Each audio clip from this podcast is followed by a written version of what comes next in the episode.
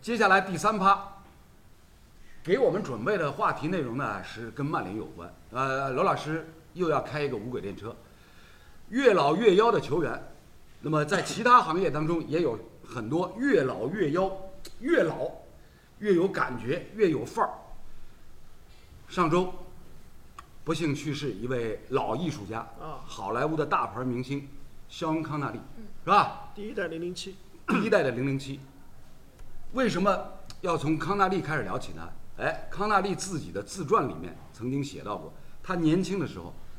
一九五三年年满刚刚年满二十三岁的肖恩康纳利，差一点就成为了我国曼联的球员对，啊。还给他开了周薪。对啊，开着周薪啊，当然当然这个周薪放到今天简直不值一提，几百二十五英镑二十对五对磅对，我以为几百磅呢。啊，二十五磅哎当时这个球员一般是也差不多，差不多不会差不多不会差距啊，太大就是就是稍微稍微好一点儿，顶级球员大概大概也就周薪大概几百磅就结束了。啊，那几百磅和二十五还是有差距。对，就差距肯定是拉开的嘛。但是你作为一个新入行的年轻球员，给你开周薪二十五磅，放到一九五三年的话，我觉得就是基本上这个市场价吧，嗯，大概大概就是这样一个水平。啊均价，均价，啊，按照这个康纳利老先生自己的说法呢，他当时也是哎很很动心，就是哎有有曼联队啊邀请我，巴斯比爵士看中我，是吧？这个熟悉曼联历史的球迷朋友都知道，是在老爵爷弗格森之前，第一代曼联队的功勋主帅巴斯比爵士看中了一个叫肖恩康纳利的苏格兰年轻球员。结果呢，肖恩康纳利自己在那儿一揣摩，哎呀，这个做球员的话，到三十岁差不多就快退役了，好像好像这个这个这个前途不够光明，不够灿烂，做演员可以演到做80演员岁，吧。结果他一做演员，哎，从二十三岁下定决心要去做演员，整个的这个演艺生涯持续了多久？嗯，是吧？那所以今天特意请瑶瑶来，就是想问一下瑶瑶，以你这个年龄，跟这个肖恩康纳利先生这个差距好像拉得比较开。对，那个确实是在我那应该是很小都不止了。嗯对，这个确实太早了。啊对，但是它就是像你有记忆以来的一个经典一样嘛，嗯就很跟很多国外的经典电影是一样的。嗯，对，然后刚才罗老师说，就很多的人呐、就也是这种越老越有味道，越老对越吃香。对，我我自己是很迷这一类的，就是很有就很有自己的风格，很有范儿的这样的这样的人，就是很绅士。大叔 控，不是大大伯大控爷控，大我觉得爷大爷，大爷 控，这差的有点啊有点远。就是的确就是香康纳利呢，是给大家留下的最深刻的印象啊。无论是这个影迷，你是男是女，尤其像瑶瑶这样的女孩子啊，看到这大叔范儿出来以后，白头发、白胡子是吧？然后呢，像像那个那个呃那部片子《石破天惊》The Rock，嗯嗯，对吧？坐在坐在饭店的阳台上，在这边儿理发、修面、刮胡子，啊，这个这个形象一改，再再配上三件套那种西装，嗯，太棒了，是吧？包括他后来这个跟跟那个 Catherine Zeta-Jones 泽塔琼斯一块儿演的演的那部片子《偷天偷天陷阱》，偷天陷是阱吧？对。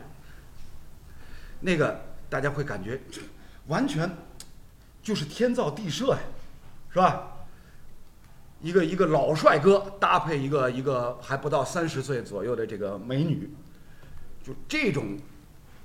形象的这个搭配，年龄有差距，大家已经觉得这个不成其为问题了，是吧？所以今天就要从这个越老越有范儿的肖恩康纳利开始聊起。瑶瑶看过几部康纳利演的《零零七》？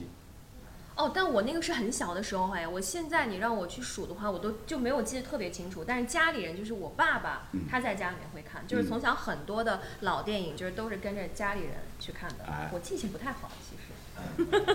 对，但是小的时候你会印象很深，就是零零七，就是他在你的就是就是还是一个蛮重要的一个角色。是，嗯，就是说说康纳利还好没去，不然会经历 空难。 还好没去曼联，不然会经历空难。呃，这个不一定的，就是一九五三年，如果康纳利真是加盟曼联的话，他也需要过一道一道的关卡。啊就是以他的个人能力，能不能在曼联队当时五零年代的曼联队的阵容里边坐稳一个主力的位置？就是这这架飞机它上得去吧？哎不一定。啊他有没有资格拿到这张机票？这这个这个你人生不能假设是吧？人生不能假设，但咱们也有人说，有可能就少了一个传奇球员，也是不能假设，你嗯对也啊不知道这个选择问题对啊，没有办法去。哎嗯，所以所以这个这个就是怎么说呢？就是当初人生起步的过程当中，你做了一个选择，现在回过头来看，哎，你不能不说香康纳利当时放弃了到曼联队踢球是一个正确的选择，是吧？否则他不可能留下那么多经典的形象。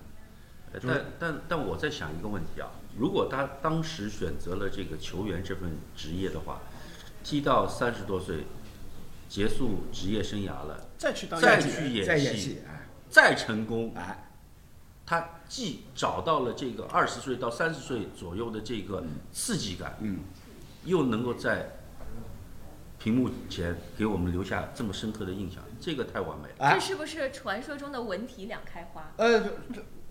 呃，世界范围之内卡，图那儿，文体两开花的这个著名人士好多嗯，好多啊。因为因为因为就是前两天就看到看到这个香港康纳利啊，这个九十岁高龄，呃离世的这个消息以后啊，我也很感慨。然后呢，就就就就回想了一下，呃，文体两开花的这个著名人士还真是不少，有有，真是不少。比如过去大家熟悉的加州州长施瓦辛格，啊施瓦施瓦辛格啊是吧对？健美先生出道，然后走上大荧幕，对啊，一瞬间又变成了这个世界顶级的终结明者星，是吧？终结者的形象，啊，这个未来战士的形象，到今天大家都还津津乐道，嗯，是吧？然后呢，其他比如像这个另外一位，英国杰很森斯坦森啊，英国很著名的这个武打明星、硬动作明星硬汉硬汉硬汉杰森斯坦森，自己年轻的时候入选过英国国家跳水队的。跳水的，嗯，你很难想象他一个在身边去挑食，是吧？是吧？说我们我们底下小编又又又提出一个巨石强森，嗯，是吧？呃，这个 WWE 出来的这些明星呢，包括巨石强森啊，包括现在那个那个 John Cena，嗯，像这种，他因为 WWE 本身就是一个娱乐公司，，对，他会包装自己的这个打星，最后往影视发展，所以他们是后来有就自己很多电影，我们看的那些动作电影就是 WWE 自己投资的，对这个稍微有一点跟那个其他的有点不太一样，啊嗯，所以这个文体两开花，文体不分家，世界范围之内，好多这个电影明星啊，都是有过年轻时候，比如说从事某一个啊、体育专业的这样的一段经历嗯那啊，卡所特以纳从从这个角度上来所讲以以呢，后演了好多电影，从这个角度上来讲呢，我们今天啊，嘉宾之一李艳可惜了。哎，我这不是文 吗？这是文文呀。我得罪要第五人，大家大家讲阿是啊，就这李艳可惜了，形象各方面气质都不错的。哎，老早呢，浦东那个辰光，那个队长这周周易周周易后来去娱乐圈了嘛？当时他说他不踢球要去演戏，他那时候形象不是很好的嘛，说要转娱乐圈什么转转了呀，的，转了，但没出来是吧？没没没出来，不是那么容易。因为他去香港发展。啊，香港因为那个时候可能相对来说不是那么正规吧，被吓回来了，然后被 吓把把吓回来了。什么规则吗？对，有有规则，有规 则哦，这什么行业都有规则吧，对吧？潜规则也是规则嘛。但是这个规则呢，据说啊，我也没有，因为我现在和还和周易有联系，就是没有经过他这个本人的这个回复，嗯，但我也不好意思问了。嗯据说这个规则呢还有一点特殊，啊，这个实在是接 受不了，就吓吓回来了。嘴角微微呃那一就是笑，有点这这个我不能再说的这么细了，对吧？大家此自己处删节体会一下，到底是500多怎么样 对吧？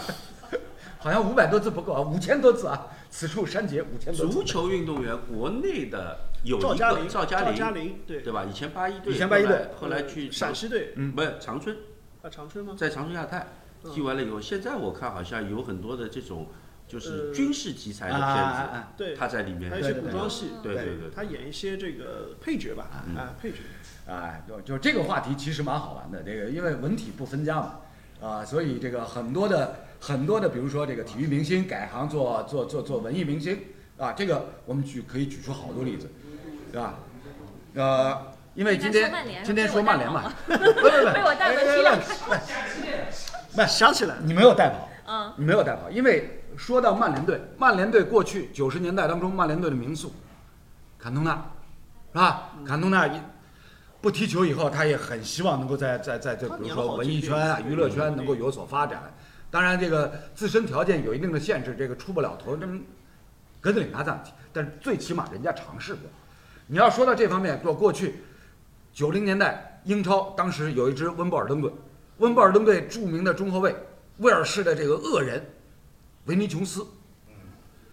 退役以后到好莱坞演动作片，不用化妆啊，那张脸就一看就是恶一上大荧幕就是恶人，是吧？像像像什么这个两杆大烟枪啊，什么偷拐抢骗啊，这这些片子里面，就一看一看这张脸真的是不用化妆，是吧？然后然后哎，好多人就是他踢球的时候，因为他那那支球队温布尔登相对比较弱嘛，好多观众不知道他曾曾经踢过球，然后上了大荧幕，好多人就认识他了。对，是吧？所以类似类似这种先例，可以找出很多，啊，好，那么从这个肖恩康纳利这一趴，我们聊到了这个曼联，呃，今天其实其实这个我们制片人给给我的要求呢，就是聊最近的曼联，最近曼联嘛，其实我觉得也没什么好好聊的。是吧？因为上周上周我们我们转播了一场曼联队的这个欧冠的比赛，嗯，是吧？把把这个德甲的新贵莱比锡打成了五比零，是吧？索尔斯克亚自己说过，本赛季开局至今，首要的目标是什么？欧冠赶紧出现，欧冠小组谁出哦现？欧冠提前出现，然后呢可以专心回头去打联赛，因为大家都知道这个曼联又一次进入到了联赛的一个一个常规的状态，什么呢？手机看英超积分榜第第一一页页里边找不到他，阿仔，就是这个这个过去几年后弗格森时代，我们众多的曼联球迷啊，包括罗老师在内，都已经习惯了这样的一个状态。都已经习惯了这样一个状态，是吧？第一页，我们不看第一页，我们直接看第二页，从后往下，从下往上对啊翻。吧？ 这从后往上看有一个好处啊，说明什么？说明你有上升空间呀、有有一位朋友他说十二 Pro 找得到， 大屏大屏手机翻得到。哎曼联，我们说了，这个六号战搞不好，啊，这也是个老话题。我们我们之前的这个很多期节目当中都提到过，曼联六号啊，有六号在，我们李艳指导就只能是无尽的长叹，一口气一口气，哇，哪能弄法？这个六号，哎，前两天还在看，说索尔斯克亚这个帅位也有点危险，对啊，对吧？对啊有可能是就是就是那场一比六以后嘛塔，塔里克有可能哎，一比六之后，当时给出来的这个英国媒体给出来的最大的人选、最热门的人选，波切蒂诺，嗯，波切蒂诺闲到现在了，哎，嗯，是吧？结果哎，没想到他在欧冠客场求侵略，赢了大巴黎。赢了大巴黎以后，哎，一下子大家感觉，哎，这这个教练还有点有几把刷子啊，家里面圆刷子、扁刷子不少，是吧？就是不同的比赛、不同的对手，随便抄一把刷子扔过去了，然后对面砸倒一个叫大巴黎，然后第二把刷子扔出去，对面倒下一个莱比锡。接下去要打伊斯坦布尔了，是吧？对啊，按照按照赛程的安排呢，第三轮、第四轮的这个欧冠啊背靠背。背靠背两战欧冠的新军伊斯坦布尔，普遍认为呢，应该是拿下不成问题。伊哈洛对登巴巴嘛，哎好多人说了。我看到一个数据，就是说，呃，博格巴首发的四场比赛，曼联输了三场。嗯，就大家也在问，就为什么在法国队的博格巴，就是在曼联的博格巴，他就是两个人呢？那我刚看有一条留言啊，就是说，你看在法国队的呃博格巴，看看他身后，看他身后是谁？对对，身后那两个人。对哎吧，在国家队，在国家队呢，博格巴身后有人嗯，给他罩着，给他罩着。就对啊。我出哦场我有你还是这种的走，问题哎对吧？他专心致志呢，在上面闲庭信步，嗯，那现在又要可能进攻，又要防守，嗯而且英超我们刚才说，呃，可能他的这种攻防转换的速度来得对更快。对，所以从这个角度上来讲呢，现如今的曼联队从阵容的配备角度，这个六号的确成为一个老大难的问题。呃，我感觉，我个人感觉啊，以索尔斯克亚的个人的这个资历来讲，大概是搞不定，压不住。啊、但是你真连要穆里尼奥也没压住他呀，对，啊对我吧我就这个就是问题所在。对呀、啊因为因为从这个后弗格森时代开始，曼联已经换了多少茬的主教练，那是吧？这个遇到遇到这个六号的问题，刚刚小辉也提到了，大牌如穆里尼奥，魔力鸟都拿不出魔力来镇住这个六号。就而且我前一段一直在想这个六号的事情啊，就当时福格森为什么放他走？福格森送去尤文，他这个教练，那我们不能说百分之一百看得准的。嗯。董方卓他就没看准，对吧？但是他肯定是能够预期他的这个未来的走向和发展，包括其实球技是一方面，另一方面他在这个性团队格当对中的这个作用到底是什么样的？有可能他会觉得他也不一定搞得定。是，说的很有道理啊。所以大家突然会发现，哎，管理一支球队，管理一支球队，这其中的这个学问也是深了去了。大牌如弗格森爵士，福爵爷，也是拼命的绞尽脑汁，如何来把这个场上所有位置的球员，无论是在场上还是在场下，尤其是在更衣室，如何来搞定。所以呢，过去罗老师一直觉得，就是我国曼联在九十年代为什么能够哎一下子复兴起来，连战连捷，成为英超的第一豪门，很重要的一点不仅仅是伯爵爷，更重要的一点是他找到了一个真正合适的队长嗯，罗伊吉恩。行，金嗯球队当中有这样一个队长，说一不二，铁板着脸，镇得住其他所有的小兄弟，啊，这个很重要。嗯，吉恩自己不是我们看他经常在说，以前在更衣室什么鲁尼刚刚来怎么样，对吧？包括其他的一些小球员，自己也说，吉恩在休息室里面，只要他这个脸下沉了，你其他球员你就不要说话，嗯不敢说话你空也白，对吧？就气场，就气场放在这儿。对啊，因为你说实话，你主教练这个职职务，呃，球场上、训练场上要管，更衣室要管，什么生活当中要管，管头管尾呢，好像在外外国人这边，好像我觉得他会放一些东西。那放一些东西，这个时候呢，队长就要去管，对对吧？对，呃，这个球队啊，多名球员组成，每个人呢都有自己不同的想法，所以呢，如何把这么多的人拧成一股绳，大家心往一处想，劲儿往一处使，不仅仅是教练员的这个能力问题，有这么一个好的队长也是非常重要。所以呢，一定程度上来讲啊，就是曼联，呃，在罗伊基恩之后，就是缺少这样一个在更衣室当中说一不二啊，有有气场、有压制力的这样的一个带头大哥。鲁尼算吗？啊鲁尼稍微鲁尼我觉得不能算，不能算，鲁尼不能鲁算尼当过几年队长，啊，但是这个气场和基恩差好多，差好多，是吧？这个这个是就是大家仔细去回想，就是很多球队里面是需要有类似像这个罗伊金这样一个铁血队长，有这样的一个人物存在，才能够真正的把这个这支球队精神上、士气方面，哎，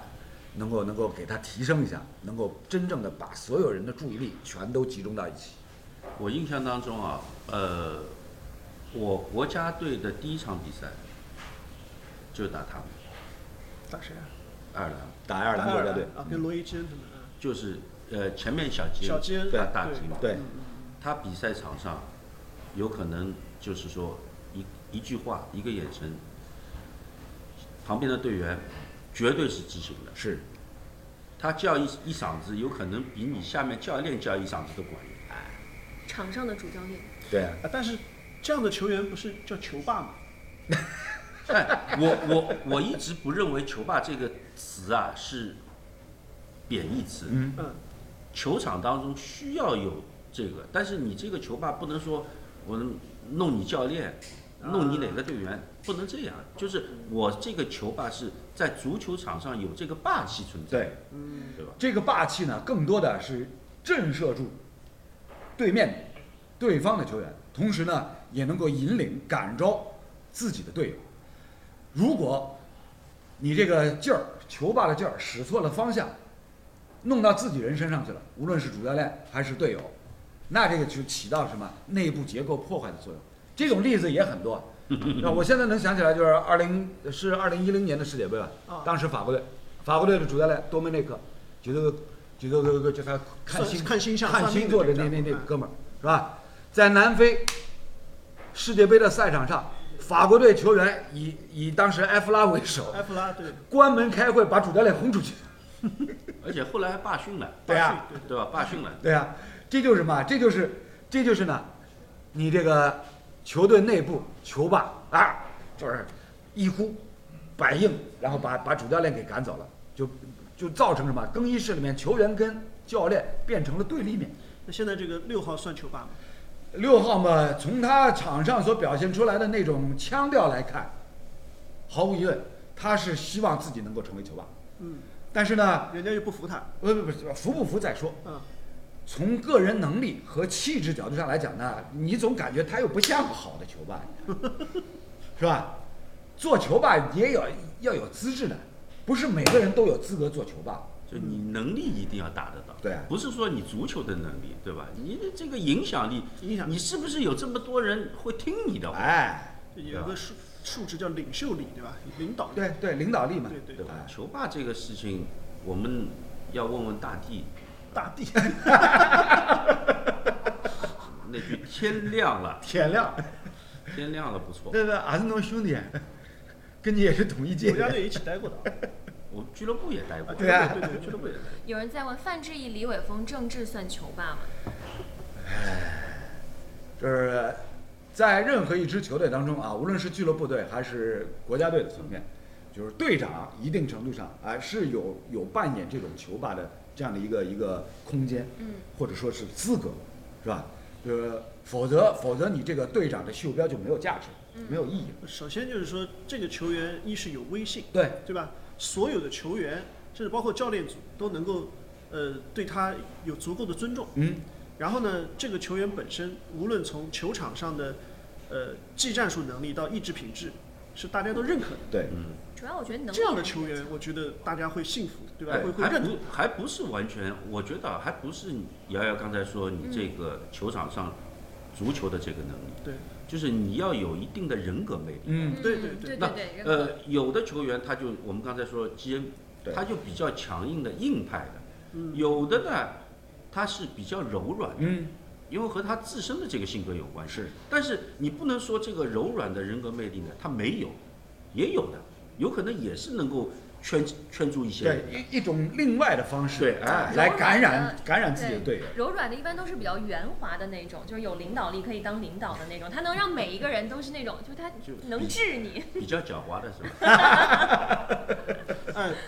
这个李指导也是当过队长的，是呢，我就属于比较所以狡刚才说狡的猾那一你些是属于硬 是你汉自己型的还的这是个标准是吧？我我属于比较狡猾的， 老电影台词啊，狡猾狡猾狡的，猾的是这样，就是因为我那个时候做队长，就是说，呃，陈晓东主教练啊嘛，嗯，他就是找我聊过一次，对吧？他说你这个我们会给你给到你一定的这种权利，包括平时生活当中，因为呃场上的事情他可能管得更多，生活当中的事情，比如说我们我会组织一些聚餐啊，包括休息室里面会就是所谓的演讲嘛，嗯，那他会给到你这些权利，但是你要通过这个你自身的这个人格的魅力，怎么样把这些小兄弟能够说到底，足球大家想法统一了，这个球队不会差，对嗯，对吧？对，当领导难吗？当领导不是太难吧？但关键要看这个领导，我们这个都是小领导，更衣室 大领好管。啊大领导就难了。小组长啊，小组长， 哎，这个球队内部呢，作为一个集体，呃，主教练不可能面面俱到，是吧？有很多时候，主教练下来就是靠队长，在在在在更衣室当中，在这个呃球队的小集体当中，来起到一个很好的一个引领的作用。这一点呢，可以说任何一支球队要想取得成功，必不可少，必不可少。啊，就是今天，反正说到说到这个我国曼联这支球队呢，我们之前就已经好几期节目都提到了，一个相对漫长的重建的过程。就这个这个大家大家不要不要觉得说，哎呀，那我怎么重建了那么久还没还没建起来？重建这样的一个周期，没有一个人能够给给出一个比较准确的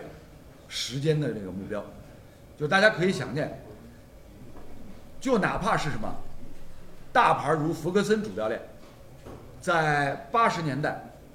一九八六年上任曼联主教练的这个岗位，也是花了相当长的时间，才把一支自己心目当中真正的冠军级别的球队能够建立起来。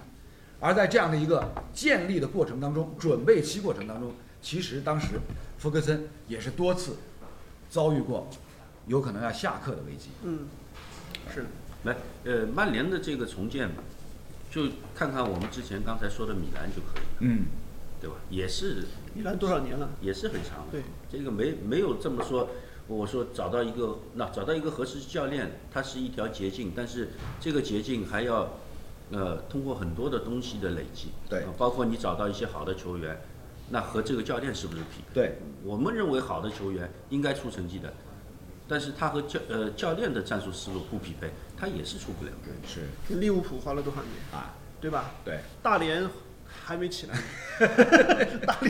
咱们有人说曼联复兴太慢，主要是三德子的位置太稳了。呃，对，这也是这也是这个原因之一啊。这个球队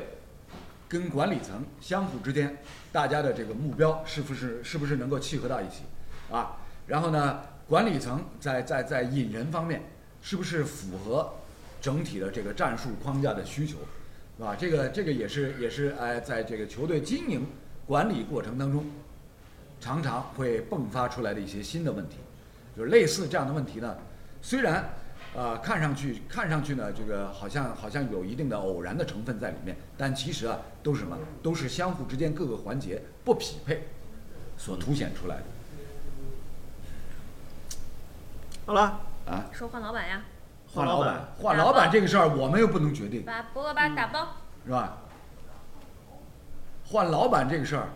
就是曼联俱乐部现在的美国老板这个格雷泽家族，就是反正反正，曼联球迷、曼联死忠球迷当中，早就有人，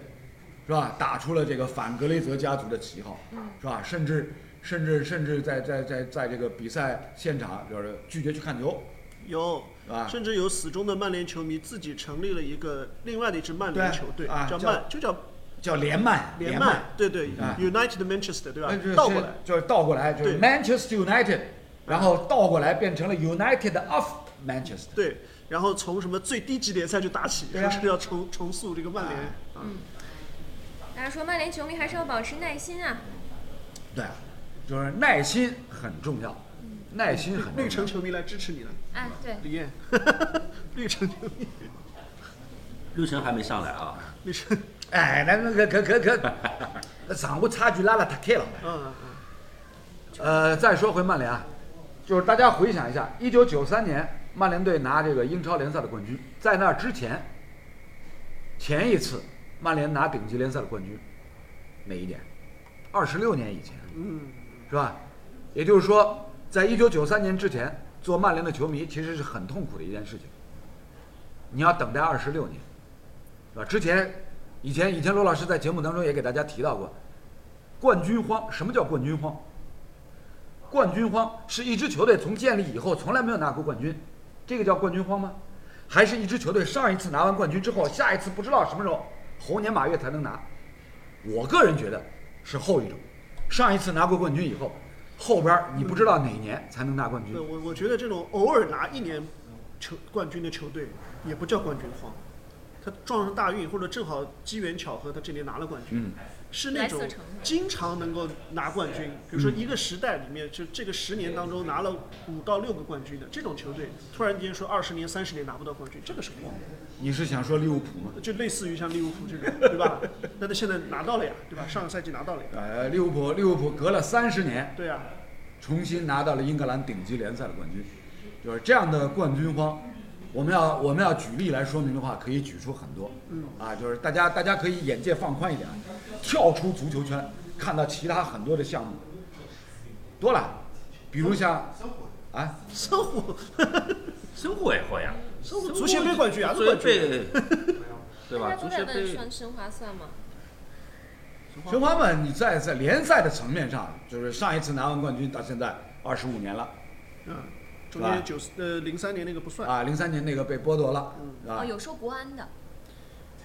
国安国安上一次拿联赛冠军，国对，安好到像09年啊现在也十一年了嘛，十11年也十一年了嘛，啊，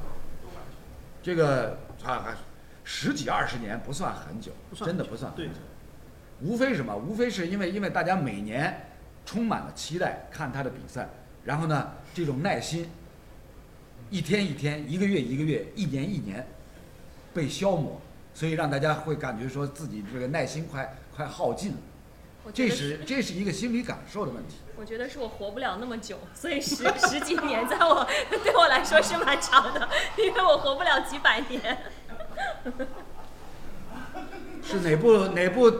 哪部国产连续剧的片尾曲是怎么唱 来着？我真的好想再活五百年。是不是？哦，左打啊何左一，来何哎打左赏一，打赏何左一很高不敢啊打赏打赏，啊！但是呢，但是呢，在在世界范围之内，运动赛场上，冠军荒持续几十年的太多了，太多了，啊！就以前我在节目当中给大家介绍过，二零一六年美国职业棒球赛场上，总冠军芝加哥小熊队破除了一百零八年的冠军荒啊！